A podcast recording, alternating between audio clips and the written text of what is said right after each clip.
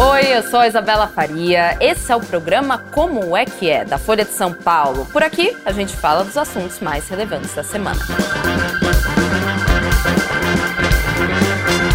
A gente vai falar de Donald Trump, o ex-presidente dos Estados Unidos, que está passando aí por uma situação inédita na história do país. Ele se encontra envolvido em acusações criminais. E o que está acontecendo por lá, gente, é o seguinte: as eleições americanas acontecem esse ano, no dia 5 de novembro, e está acontecendo um conflito de agendas do ex-presidente, eventos de campanha e também julgamentos aos quais ele tem que comparecer para explicar esse imbróglio todo. Hoje, no Como é que é nessa terça-feira, temos ela, Fernanda Perrin, justamente lá de Washington, correspondente da Folha nos Estados Unidos e também mestra em ciência política e veio aqui até o Como é que é para explicar para a gente toda essa confusão que está acontecendo nos Estados Unidos. Fê, obrigada por vir, viu? Por topar nosso convite. Imagina, eu que agradeço o convite, pessoal. Tudo bom? Tudo certo, maravilha, Fê. Vamos começar falando justamente desse embrólio de agenda. Quando saiu a sua matéria é, explicitando por meses, inclusive, gente, é uma matéria ótima que está no site da Folha, de Fernanda Perrin, que ela faz como se fosse um calendário, né, Fê? Janeiro, fevereiro, março, abril, maio, junho, julho, agosto, setembro, outubro, novembro, quando são as eleições. Cada mês tem uma coisinha para Donald Trump, uma ou, uma ou mais coisinhas, né? Julgamentos que Donald Trump tem que comparecer. Primeiro, vamos começar é, explicando, Fê, por favor, por quais crimes o Trump ele está sendo julgado nesse momento. Então, são 91 acusações. É muita uma coisa. Lista grande. criminais diferentes. Sim. Eu tenho uma, uma espécie de palhinha mental aqui que eu vou compartilhar aí para quem está acompanhando a gente, para ver se vocês conseguem também acompanhando conforme eu for falando aqui. Sim. Então, qual que é a minha colinha mental? Os quatro processos. O primeiro é Stormy Daniels. Então, esse é o processo em que ele é acusado de falsificar é, registros é, empresariais para ocultar pagamentos que ele teria feito à atriz pornô Stormy Daniels, para ela não revelar aí um caso que eles supostamente teriam tido na campanha de 2016. Esse é o processo 1. Processo número 2 é os documentos confidenciais. É aquele que tem a foto super famosa dos arquivos no banheiro do resort dele em Mar-a-Lago. Então, nesse caso, ele está sendo acusado de levar consigo, depois de deixar a presidência, documentos confidenciais com segredos de segurança nacional dos Estados Unidos é, irregularmente. O terceiro caso é o do Capitólio. É, então é o caso, acho que na minha visão, de maior envergadura contra ele, em que ele é acusado de tentar reverter a derrota na eleição de 2020 para o Joe Biden. E o quarto caso é o caso da mugshot, é o caso da foto famosa dele sendo pichado, esse é um processo que ele está sendo acusado na, pela é, promotoria da Geórgia, então é um processo estadual, é, em que ele é acusado de tentar interferir na eleição de 2020 de lá, para também com o objetivo último de se manter na presidência, apesar da derrota para o Biden. Então, são esses quatro processos criminais. Sim. É, fora eles, tem ainda civis. Eu vou citar só os dois mais importantes para não me alongar muito aqui. Imagina. É, o primeiro é o que está correndo na Justiça de Nova York, em que ele é acusado de inflar artificialmente seu patrimônio para obter vantagens é, em seus negócios. Esse processo, ele está para acabar, na verdade. Depois de amanhã, é esperada essa, as sustentações orais finais. É, e a sentença deve ser nas próximas semanas. E o outro caso civil importante para a gente ter em mente é o por difamação movido pela jornalista Jean Carroll. Nesse caso, ele já foi sentenciado, culpado, mas ainda falta definir a indenização, isso vai ser definido por um júri, então isso ainda vai correr, isso está pendente. Importante falar que desses processos todos que eu citei aqui, os quatro criminais, na verdade, ele ainda não está sendo julgado, o julgamento não começou. Ele foi acusado formalmente é, pela Procuradoria, é, mas ainda está pendente começar de fato o julgamento.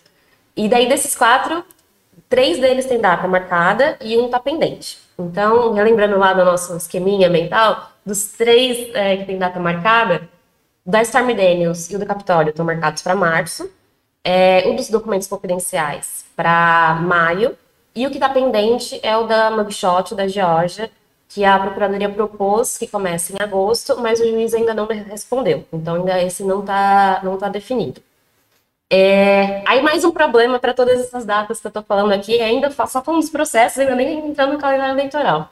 É, um problema é que a defesa do Trump está alegando que ele teria imunidade presidencial por crimes que ele supostamente cometeu quando ainda estava no cargo de presidente. Então, é, isso atinge em cheio é principalmente o processo do Capitólio, né, o processo de tentativa de reverter a eleição de 2020, porque nesse os crimes teriam sido cometidos enquanto ele era presidente ainda. Isso foi antes dele deixar o cargo. Enquanto é, não for definido se ele tem ou não imunidade é, presidencial, esse julgamento não pode começar. Ele está marcado para começar dia 4 de março. Mas está todo mundo já meio que tratando essa data como uma data fictícia, que provavelmente vai ter que ser postergada, porque até lá, muito dificilmente vai ter uma decisão final sobre esse argumento da defesa do Trump. Inclusive, ele estava hoje aqui em Washington, não sei se ele já voltou para New Jersey, ele tem ficado em New Jersey ultimamente, mas ele estava aqui agora de manhã para uma audiência, nesse caso, numa corte de apelação federal, que fica aqui em Washington. É, os juízes, aparentemente, né, já deram a entender ali que não foram lá muito persuadidos pelos argumentos da defesa, mas não importa a sentença, tá todo mundo dando como certo que eles vão recorrer, né? O Trump vai recorrer para a Suprema Corte, então no fim vai caber à Suprema Corte definir se ele tem ou não imunidade presidencial. Se for é, definido que ele tem imunidade presidencial, é, acho que acaba, né, argumento, um dos principais argumentos aí em vários dos casos é, dos processos criminais contra ele. É, claro que vai depender do escopo, depende de vários meandros aí jurídicos, mas é, seria um, um, é, uma grande derrota aí para nos processos federais.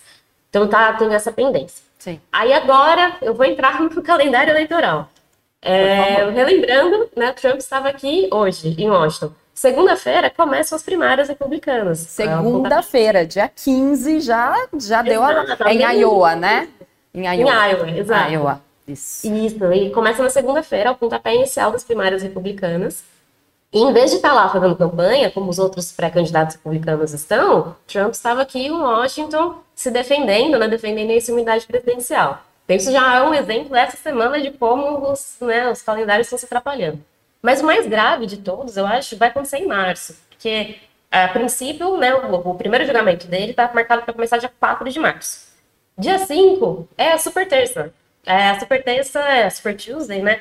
É o dia em que vários estados, mais de 10 estados, organizam suas primárias. Então, ele é basicamente o dia definitivo das primárias aqui nos Estados Unidos. É, então, quem, né, quem sai vencedor ali da Super Tuesday é meio que crava quem vai ser o, o candidato de cada partido ali é, para a eleição geral. Então, está esperado que o julgamento vai começar na véspera da, da Super Terça. E aí ainda tem outro problema que lembra que tem dos quatro julgamentos que eu falei, um tem a data pendente, né? A data proposta é agosto. Agosto é justamente quando começa para valer aqui a disputa da eleição geral, né? Porque o primeiro semestre inteiro são as primárias, então é cada partido definindo o seu candidato.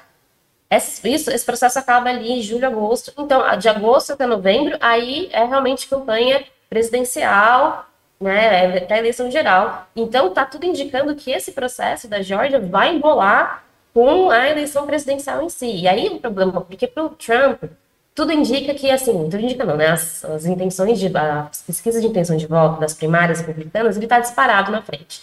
Então, acho que ele não está tão preocupado, assim, é, ao longo do primeiro semestre. Agora, no segundo semestre é um problemão, porque daí está muito disputado com o Biden, ele perder tempo ou ele ter que ficar aparecendo para o eleitor moderado, né, o eleitor que não é republicano, comparecendo em corte, né, sendo acusado de defraudar os Estados Unidos, aí é, é mais complicado para ele. Então, segundo semestre, realmente, o bicho pega. É, então, enfim, em resumo, esse é o grande embrólio as datas estão todas ali que eu botei lá na matéria. É, deu muito trabalho para fazer. Eu já sei que vai me dar um retrabalho, porque elas todas vão mudar ainda. É... Então leiam a matéria, gente, justamente. Leiam a matéria, mas lembrem-se que essas datas provavelmente vão mudar ainda. Exato. E, e, e como a equipe do Donald Trump está reagindo a tudo isso, né, Fê? Na sua matéria você fala um pouquinho, né, sobre como eles respondem a tantas datas que, inclusive, podem mudar. E você falou, a partir de agosto até novembro ou é campanha presidencial, ou é foco total ou não é, né? Exato. Então, a, até cito na matéria um sincericídio de uma assessora do Trump que falou: é um pesadelo. a agenda dele esse ano é um pesadelo, porque ele tem que estar. Tá, e é uma coisa acho interessante lembrar também: a gente fala desses processos né, de um jeito meio genérico, mas eles acontecem em lugares geográficos específicos. Então, você tem um processo correndo aqui na corte de Washington, você tem um processo correndo na corte de Nova York, que é o da Stormy Daniels, tem o da Geórgia e tem o de Mar-a-Lago, que está correndo numa corte federal da Flórida. Então, são quatro estados diferentes é, em que ele tem que, né, ele não é exigido que ele participe de todas as audiências, mas algumas audiências ele tem que comparecer. Então ele tem que estar lá fisicamente e ao mesmo tempo ele tem que fazer campanha fisicamente, né? Ele tem que participar de comício, ele tem que participar de debate. É, os debates republicanos até agora ele não foi em nenhum, ele não deve ir em nenhum. Mas o debate com o candidato democrata, na que tudo indica o Biden, ele vai ter que comparecer, né? Assim, é, politicamente é importante numa eleição apertada, ele vai ter que participar. Então, ali é muito complicado é, organizar essa agenda. O que ele tem feito até agora é tentar usar isso a favor dele. Então, por exemplo, no processo civil que está correndo em Nova York, que ele é acusado de incoar o patrimônio, é, ele compareceu lá, né, pessoalmente, mesmo em audiências que não era exigido que ele estivesse ali. E ele estava usando isso para se projetar na mídia, né? Para, enfim, estava todo mundo é, acompanhando, né? Esse, esse, julgamento. Então, toda vez que ele chegava, que ele saía, ele aproveitava para dar uma declaração, né? Para se colocar ali é, uma, uma, chamada, conseguir alguma cobertura. Então, ele estava tentando um pouco manipular isso a favor dele também. É, agora, tem momentos que isso fica inviável, tipo hoje, né? Ele estando aqui em vez de estar em Iowa é, não, é, não é muito positivo para ele. Exato. Aí quando a campanha começar, começar de fato, como você falou, a partir de agosto ali, vai ser praticamente impossível. A gente já tem algumas perguntas aqui no Instagram, é, Fê, mas antes eu vou querer conversar com você sobre a possibilidade real do Donald Trump não concorrer a essas eleições, porque a gente está, como você falou, você pontuou diversos processos nos quais eles são, ele é réu e que uhum. as datas vão mudar, de julgamentos, tudo bem. Mas tem como a gente ver, pelo que você está apurando, um, em qual direção esses processos estão é, caminhando? Na direção de Trump é um candidato à presidência, por enquanto, dos Estados Unidos em 2024, ou ele não vai ser um candidato? Muito difícil essa pergunta, Isa. Eu vou começar respondendo o que a gente sabe com certeza. Isso. O que a gente sabe com certeza é ele sendo acusado, mesmo nos processos criminais, ou mesmo condenado, nada na legislação americana impede que ele concorra. É, inclusive, você tem casos, é, pessoas presas, assim, nada impede você ter um preso de concorrer à presidência. O que é curioso é que provavelmente ele não vai poder votar, porque pelas regras da Flórida, como ele é registrado na Flórida, pessoas que são condenadas criminalmente lá não, não têm direito a voto, mas ele, ele pode concorrer. Então é um paradoxo curioso aí. Então, isso a gente sabe, ele nada impede ele de concorrer por estar sendo é, alvo de processos criminais ou mesmo sendo condenado. Isso é um ponto um. Ponto dois é, existem ainda as ações que estão sendo protocoladas em vários estados que pedem que ele seja retirado das primárias argumentando que ele violou a 14 a seção 3 da 14 emenda da Constituição Americana, que é uma emenda que barra é, pessoas envolvidas em insurreição de ocuparem cargos públicos. Então, você tem uma, assim, organizações de é, sociedade civil, próprios eleitores, entraram com ações com esse argumento em diversos estados para tirar o Trump das primárias republicanas. Vários estados arquivaram é, esse pedido, mas teve dois que ele foi acatar, que é o do Colorado, e o Numen. É, no Colorado, isso já foi, isso foi a Suprema Corte do Colorado, tirou o Trump da, da, das cédulas e das primárias, e agora, é, tanto o Partido Republicano quanto a, a, defesa do Trump recorreram à Suprema Corte, então agora cabe à Suprema Corte é, dar uma decisão sobre isso. A Suprema Corte já falou que vai analisar esse caso, é esperado que a, as argumentações aconteçam dia 8 de fevereiro, e deve ter repercussão geral. Ou seja, a ideia é que a decisão da Suprema Corte vá valer para todos os estados, porque no momento você tem agora alguns estados participando das primárias e outros não. É, então, para evitar que isso aconteça, a Suprema Corte vai ter ali uma decisão que deve pacificar isso no país inteiro. É, a questão é o que ela vai decidir. Se ela decidir que o Trump não pode participar das primárias, é, uma saída que tem sendo falada é que o Partido Republicano as primárias são processos por qual cada partido escolhe seu candidato. Então, é, ele pode mudar o seu processo de escolha, porque, enfim, é só uma prerrogativa do partido. Então, ele pode, em vez de realizar primárias, que é quando os leitores vão lá e votam numa urna e tal, ele pode mudar isso para copos. Então, os copos são processos um pouquinho diferente, em que a ideia é um pouco como se fosse o diretório do partido definindo ali é, uma discussão, uma reunião, quem vai ser o seu candidato, não é exatamente uma votação. É, então, isso é uma saída, por exemplo, para o Partido Republicano continuar com o Trump como seu candidato, mesmo ele sendo barrado de participar de uma eleição nas primárias, pelas cédulas e tal. É, aí a outra questão é, tudo isso a gente falando de primárias, né? Mas o mesmo argumento para tirar o Trump da cédula das primárias pode ser apresentado para a eleição geral. Então, Fê, é justamente uma pergunta aqui que a gente tem no Instagram do Rascunhos Líquidos. Se ele for condenado em um estado e não em outro, isso então pode deixar ele inelegível? Como é que vai funcionar uma eleição em que, como você disse, os processos estão acontecendo em lugares estratégicos geograficamente, digamos assim, né? Em um estado, em um outro não. Então, como pode funcionar? A Suprema Corte vai agir nesse caso também? Então, vamos separar um pouquinho as coisas, né? Primeiro, eu estava falando até agora dessas ações protocoladas para tirar ele só da cédula nas primárias. Que isso está na Suprema Corte agora, em, em, cima do caso do Colorado, mas a Suprema Corte já falou que a sua decisão vai ter repercussão geral, ou seja, vai valer para todo mundo. Então, isso vai ser pacificado. A questão é quando ela vai dar essa decisão. Se vai ser antes ou depois das primárias, é, em vários desses estados. Então, isso é uma questão. Por enquanto, o Trump está na cédula, é, a decisão que tirou ele falou: enquanto não tiver uma decisão Suprema Corte, a gente tem, ele participa. É, e assim, politicamente falando aqui, a, a, a, Suprema Corte hoje em dia tem uma formação é, conservadora, né? De maioria conservadora, e três dos nove juízes foram apontados pelo Trump. Então, muita gente tem tomado isso aí como um indicativo de que provavelmente a Suprema Corte não vai tomar uma decisão contrária ao Trump, vai ser favorável. É, enfim, isso em relação às ações protocoladas, em relação especificamente à 14ª emenda.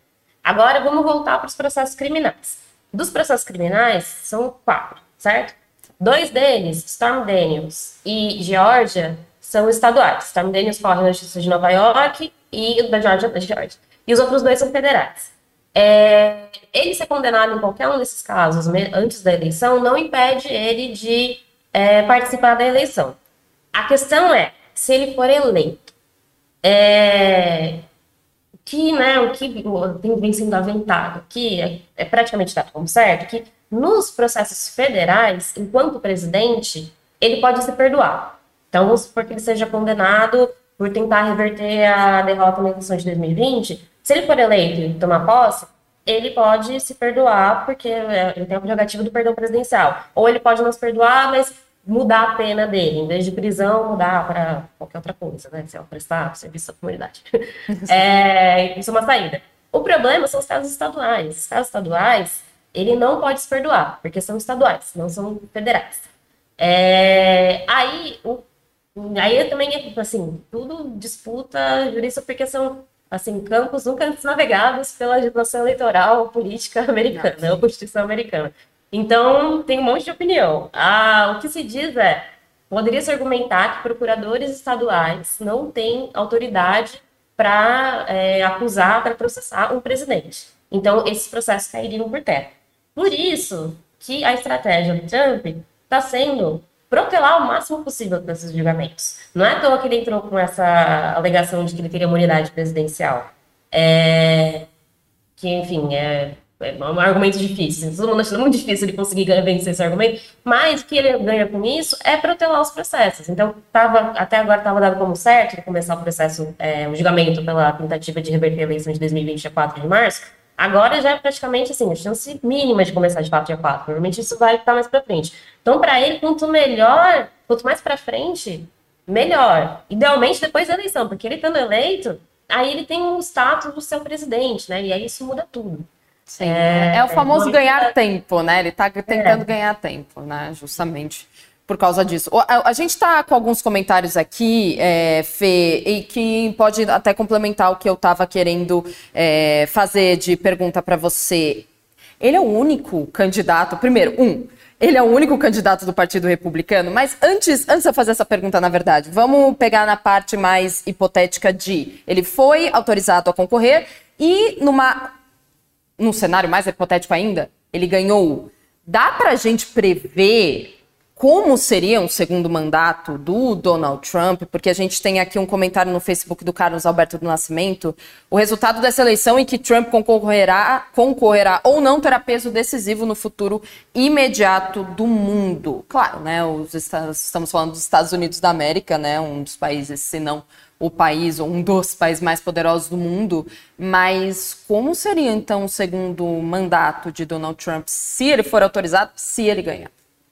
Pois é. Só para comentar um pouco esse, essa reflexão do leitor, né? O primeiro discurso de campanha do Biden, agora em 2024, o público foi justamente falar: o que está em jogo esse ano de 2024 é a democracia. Essa é a questão sagrada da eleição esse ano, que o Biden falou. E é isso que a campanha uh, dos democratas está apostando. Sim. Mas, enfim, o que o Trump já vem dando de sinal, né? Seria um novo mandato Trump. É, que tem muito preocupante, assim, para os analistas, é que tudo indica que vai ser mais autoritário. Então, é, calejado aí de todos esses processos justamente que ele está sendo alvo é, e do que aconteceu né, depois da eleição de 2020, é, a expectativa é que ele realmente aparelhe completamente o Estado. Então, no sentido do Departamento de Justiça, né, equivalente ao Ministério de Justiça, é, vai ser completamente desmontada ali para ser uma coisa muito mais que ele tenha controle, é nem para o Trump, mas uma coisa que ele tenha controle. Acho que é, o, o, que vem sendo, é, que as analistas vêm dizendo aqui, é que o Trump aprendeu a lição de 2020, entendeu? É, depois da derrota, e, né, das tentativas ali, as alegações de fraude e tal, e ainda assim, Biden consegue, né, muitos republicanos se viram contra ele naquele momento, e o Biden consegue de fato tomar posse, é como se ele tivesse aprendido o que deu errado ali para não deixar isso acontecer novamente, se caso ele consiga voltar à Casa Branca. Então, os sinais são bem preocupantes, isso no nível político, né, em relação a, a ele se manter no poder e como seria isso. E aí, em relação às políticas em si, é, o que ele tem batido bastante na tecla aqui são dois temas principais: imigração e violência. É, imigração, porque você tem aí realmente um fluxo sem precedentes de imigrantes entrando nos Estados Unidos pela fronteira sul. É, inclusive, é, até prefeitos e governadores democratas têm reclamado com Biden sobre isso. É, então, ele está sinalizando aí uma, uma linha muito mais é, agressiva em relação a lidar com o problema da imigração do que antes, né? Antes, lembrando que em 2016 a principal proposta dele era o muro, né? Construir o muro e fazer o teste pagar. É, então agora é uma, é uma abordagem mais, hum, como dizer isso, mais linha dura em relação aos imigrantes, tratando os imigrantes como criminosos mesmo, né? os imigrantes que, que entram é, ilegalmente, de forma ilegal no país, é, como eles são processados, enfim, construir, ele falou já alguns, alguns momentos construir, vamos usar a palavra aqui, espécie de campos é, para instalar esses imigrantes, até que poderia, enfim, esse tipo de coisa. Em relação à violência também, é, até se tem alguma matéria falando sobre essa linha mais law and order, assim, que o Partido Republicano tem adotado, é, falar sobre tem muitos casos aqui de, pelo menos estava aumentando muito a atenção, caso do TikTok, é, de furto, furto em loja. Então, Target, que é uma loja grande de apartamentos, tipo de coisa, é, então ele fala, não, tem que, tem que atirar para matar, sabe? Coisas do gênero, assim. Então, uma, uma pessoa que pega portando uma, sabe, sem devido processo legal, nada disso. Então, tá realmente, ele tá com um discurso muito mais radical, em resumo, é, ao que seria um segundo mandato. Perfeito. É, ele é a única opção, Fê, dos, do Partido Republicano, no caso. É uma pergunta, inclusive, do Gabriel de Lima Costa, ele cita Nikki Haley. Nikki Haley é mesmo o plano B do Partido Republicano? Ela tem chances de vingar como candidata no lugar de Trump? Ou o Partido Republicano nem está olhando para outras opções? O Trump é a única por ser a mais poderosa? Então, eu acho que o partido provavelmente gostaria de outra opção que não o Trump, o mainstream do partido, né? É, o problema é que, problema, assim, enfim, é como foi né, definido aqui o, o, funcionamento da democracia americana, os partidos você volta, né? Os, os, os, filiados, ou até dependendo do estado, você nem precisa ser filiado, você pode votar na primária. Então, o Trump tem um apoio popular do, do eleitorado que se identifica como republicano muito forte. É por isso que ele está disparado na frente. Você tem até outras opções. Então, é, você tem o Ron DeSantis. É, basicamente, hoje na corrida, você tem, além do Trump, o Ron DeSantis, que é o governador da Flórida, a Nikki Haley, que foi embaixadora dos Estados Unidos na ONU durante o governo Trump, o Vivek, e eu vou pedir perdão para quem está acompanhando a gente, mas o sobrenome dele é impronunciável, Vivek Ramaswamy, e o Chris Christie, que foi governador de Nova Jersey. É, o DeSantis era a principal aposta contra o Trump no começo do ano passado. É, ele também é um cara muito conservador. Estavam é, dizendo que ele é uma espécie de Trump renovado, com mais ou não, mais apelo, mas o problema é que falta carisma para o DeSantis. Ele não conseguiu decolar na, nas pesquisas de intenção de voto, ele deu uma estacionada, teve várias crises internas na campanha dele. É, doadores abandonaram ele, enfim. E aí, conforme começou a ter os debates presidenciais em agosto, a Nikki Haley começou a se destacar muito, muito, indo muito bem, muito firme. Ela é uma republicana mais convencional, assim. Então, e ela é convencional no sentido do histórico do partido, né, um político tradicional não trumpista. É, e, e ela tem posições um pouco mais moderadas que podem ter um apelo numa eleição geral. Então, é até curioso, quando você olha a pesquisa de intenção de voto numa eleição geral, colocam a Nick com o Biden, ela que tem o melhor desempenho contra o Biden é a Nikki Haley. Ela, por exemplo, em relação ao aborto, diferente. De, o, o, Trump, ele, ele não, não fala muito exatamente sobre isso, tem dado algumas posições meio ambíguas, porque ele sabe que isso é um tema sensível. Mas o DeSantis, por exemplo, é um cara super contra o aborto. Então, a Nick falou, não, a gente tem que chegar no meio termo. Então, vamos chegar no 15 semanas. 15, a gente permite até 15 semanas, depois disso não permite. Então, para a gente conseguir chegar num acordo aqui com os democratas. Então, ela, ela atrai-se muito, e, e, os doadores principalmente. Né? Ela ganhou assim, apoios muito substanciais nas últimas semanas, é, de doadores olhando ali para a eleição geral, né? É, mas o problema é que aí, eu não sei se foi assim, a pressão ali do momento tal, ela cometeu tantas gafas ultimamente. Acho que a principal foi ela, alguém perguntou para ela quais foram as causas da Guerra Civil Americana e ela falou um monte de coisa, só não falou escravidão. Então, isso foi realmente. pegou mal, pegou bastante mal. É, em relação a Iowa também, ela falando, se ela perder, não sei o que, os eleitores de New Hampshire, que é a próxima primária, né, depois de Iowa, podem corrigir o resultado de Iowa, e aí também pegou mal. Então, ela, ela deu uma, uma escorregada, assim, bem relevante, assim. Então, a, a, por conta, é, por mais assim, que você tenha forças poderosas, né, dentro do partido e fora, né, pessoas com dinheiro, doadores, todos desesperados por qualquer outra opção que não seja o Trump, é, isso não consegui, não foi suficiente para mudar a visão do eleitor republicano. O eleitor republicano continua muito trumpista. É, e aí até separei aqui uns números para citar, né, é, as pesquisas de intenção de voto das primárias, o Trump nesse momento, né, no agregado ali do 538, está com 61%, o DeSantis está com 12%, e a Nikki Haley está com 11. É, então, uma diferença brutal. É, é, é, muito difícil o Trump. Ele vai ter que se esforçar para perder essa primária. Os, os, números, é, os números que você acabou de falar não mentem, né? É uma, é uma diferença muito grande, é, é dispare. O Fê, tem muita gente aqui é, falando do Trump, né? Do lado do Trump, mas é do lado dos democratas. Muitas pessoas conversando e debatendo aqui. Tem um comentário no Instagram, por exemplo, Kamala Harris vem forte contra o Trump na briga pela presidência, ela tem que escolher um bom vice. O Marcelo Azevedo pergunta, com a queda de popularidade do Biden, que está acontecendo, né? Inclusive a gente acompanha suas matérias que dizem isso também. Com essa queda de popularidade, os democratas não têm um plano B por que insistir no Biden? É Biden? É Kamala que vai escolher um outro vice? Como é que está a situação, então, no Partido Democrata, que, obviamente, vai ser a grande força contra o Trump, né? É, pois é, isso também é uma grande questão, assim, eu vou até comentar, eu tive um, um tempo atrás um, num jantar e tinha ali alguns deputados e staffs, né, do, democratas ali, e aí foi muito curioso ver em primeira mão ali as pessoas falando, né, abertamente, naquela condição de anonimato, de é o Biden mesmo, assim, muito preocupados de ser o Biden mesmo, entendeu? Porque os números estão todos contra, né? Como você falou, a popularidade dele tá recorde baixo. É, ele é muito desaprovado em temas muito importantes aqui, como imigração.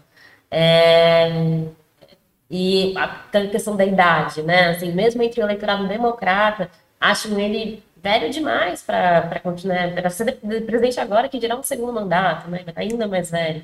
Então, ele vê isso muito frágil. É, agora, também com a, a, a, guerra no Oriente Médio, É, isso ainda foi mais um, um baque com ele de um eleitorado jovem, que é um eleitorado importante que ele precisa para conseguir ganhar numa eleição. Todo mundo é, é, sabe que vai ser muito disputada, né, caso seja o Trump mesmo do outro lado. É, e aí os jovens têm uma avaliação muito ruim de como ele, ele lidou com, com esse apoio a Israel, enfim. É, então, realmente, tem muitas dúvidas em relação à, à, escolha do Biden como candidato. O problema é que o, o partido fechou, fechou a questão em torno do Biden. Você tem até algumas conversas sobre potenciais planos B, caso, aconteça alguma coisa, mas o que ficou definido ali é que a decisão cabe ao Biden. Biden quer concorrer, ele vai concorrer. Biden só não vai concorrer se ele não quiser. Então, é, é nesses termos que, que ficou fechado é, a decisão do, do, lado democrata. Até vão ter primárias, porque você tem, é, do outro lado, tem candidatos ali. Tem o Dean Phillips, basicamente, né, que era um agora, eu, desculpa, eu não sei se era deputado ou senador, mas enfim, um congressista democrata que resolveu apresentar uma, uma, uma campanha desafiando o Biden, mas tem chance praticamente nula de, de conseguir, e uma escritora também, Marianne Williamson, se eu não me engano. O Robert Kennedy Jr. É, saiu para concorrer como independente, é, então, dentro do Partido Democrata, se o Biden, o Biden só não vai ser o Biden se ele não quiser. Em relação à Câmara, é, quando Biden foi eleito, né, é, lá atrás, tinha uma expectativa de que ela seria, né, o, o nome para sucedê-lo. O problema foi que a Câmara não, não decolou durante o, esses quatro anos de governo, né, entrando no quarto ano agora. É, ela até tem uma popularidade maior que o Biden em certas demografias, é, mas numa eleição geral é, a opinião ali do, do, partido, dos analistas, é que ela não, não, não teria como peitar um, um, um Trump. Ela não, não, não, não consegue energizar a, a base, enfim, ela não tem esse apelo. Ela não construiu uma vice-presidência que projetasse ela como uma candidata viável para ser cabeça de chapa agora.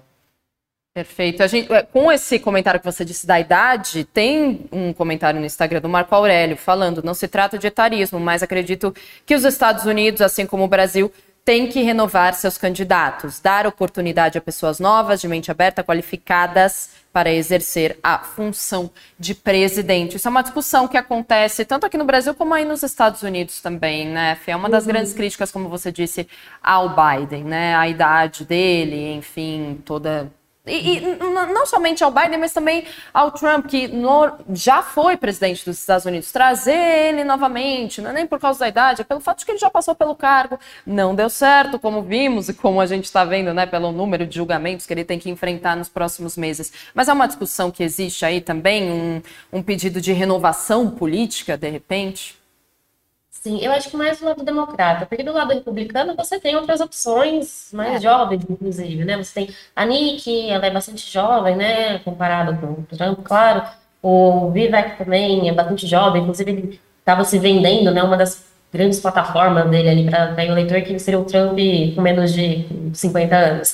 É, então, você tem opções do lado republicano. O problema do lado republicano é que você tem uma base que foi capturada realmente pelo Trump e que é muito fiel a ele. Então, é muito difícil. É, você teria que conseguir um candidato que unisse todo o restante da base do partido que não que, que, que, tem algum tipo de resistência ao Trump em torno desse outro candidato e nenhum dos outras opções ao Trump conseguiu fazer isso até agora.